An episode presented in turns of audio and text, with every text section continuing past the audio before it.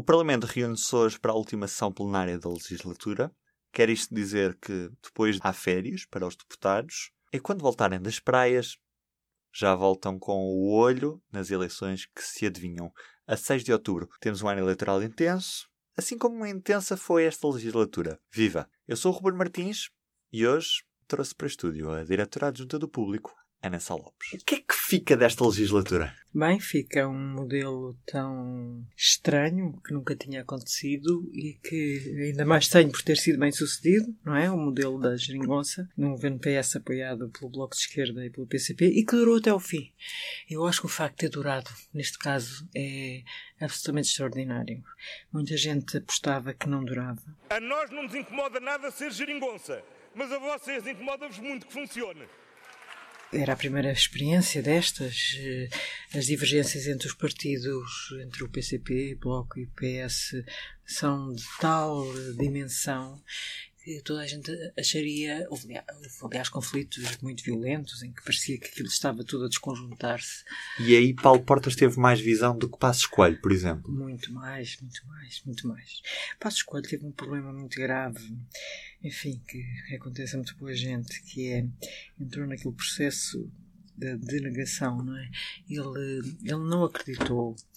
Para já nunca aceitou a derrota porque como tinha sido o partido mais votado nas eleições e com a tradição toda portuguesa, não uh, o que está na lei, o que está na lei é de facto uh, a Assembleia da República que manda, mas a, como a tradição tinha sido de o partido mais votado é que formava o governo, ele agarrou-se de tal maneira, não conseguiu digerir a derrota e, e o tempo que teve na oposição foi um tempo perdido para o PSD, não quer dizer que agora esteja a ser muito ganho, mas foi um tempo completamente perdido em que basicamente o PSD só sabia dizer duas frases. Uma era que a solução não era legítima, enquanto o CDS rapidamente aceitou a legitimidade da solução, e outra que que o PS tinha levado o peixe para a bancarrota e que vinha aí o diabo e que todas as medidas que estavam a ser agizadas pelo, pelo governo e pela maioria viriam, iriam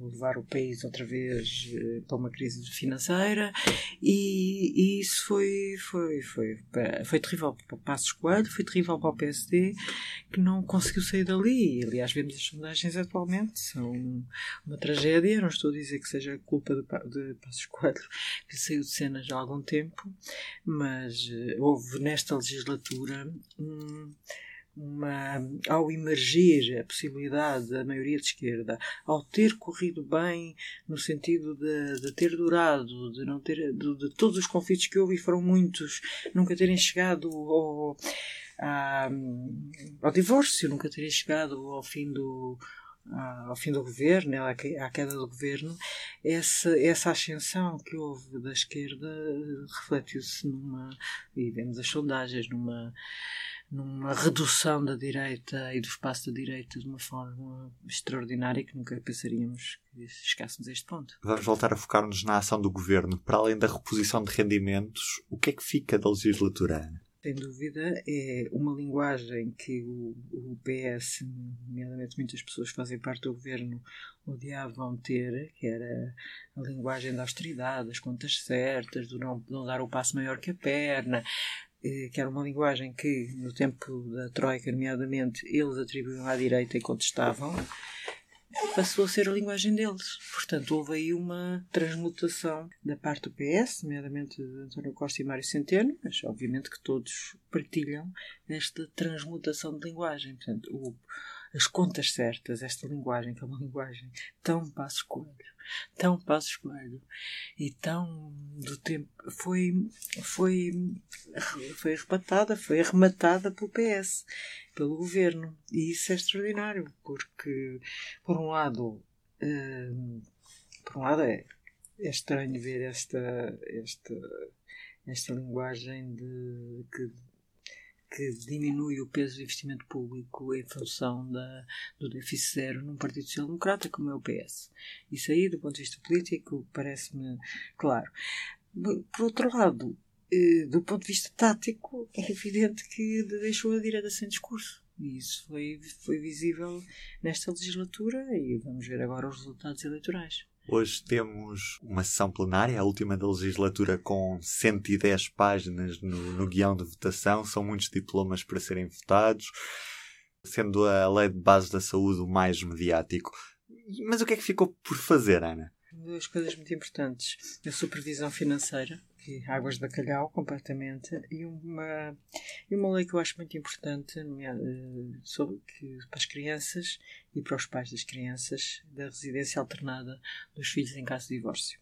Que me parece um, uma, uma questão essencial para o bem-estar das crianças, dá muita polémica, eu sei, e há dúvida, e há opiniões diferentes sobre isso.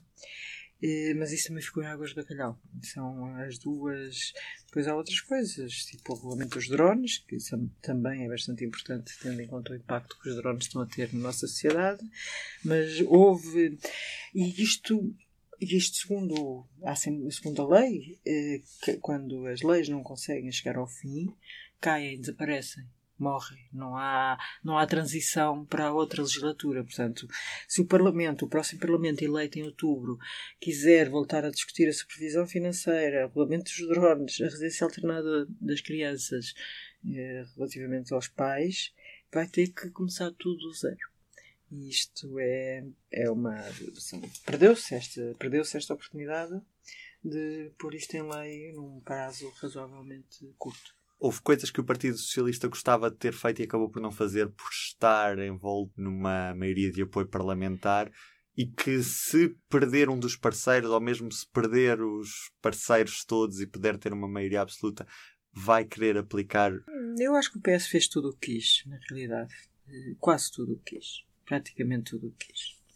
É incrível que, aliás, hoje, sexta-feira, vamos assistir às leis laborais que foram aprovadas em concertação social e que depois houve, foram aprovadas um bocado à margem do grupo parlamentar do PS. Costa, António Costa e Vieira da Silva eh, não quiseram dar eh, palavra a Carlos César, que é o, o líder parlamentar do PS, e, e, aprovaram aquilo no Conselho de Concertação Social. E o PS tinha, isto vai ser aprovado com a, o PSD e o CDS. Portanto, o PS sempre conseguiu nesta legislatura, quando lhes faltava os parceiros que os puseram no governo, o PCP e o Bloco, é impossível o PCP e o Bloco aprovarem estas leis laborais, hum, havia sempre, sempre houve a direita, como a resolução do Banif, houve vários exemplos desses. Portanto, o PS fez tudo o que quis. O PS não. Paradoxalmente, embora haja aquela conversa, muitas vezes, é realmente teve muito trabalho a negociar. E teve que negociar muita coisa mas não fez nada radicalmente.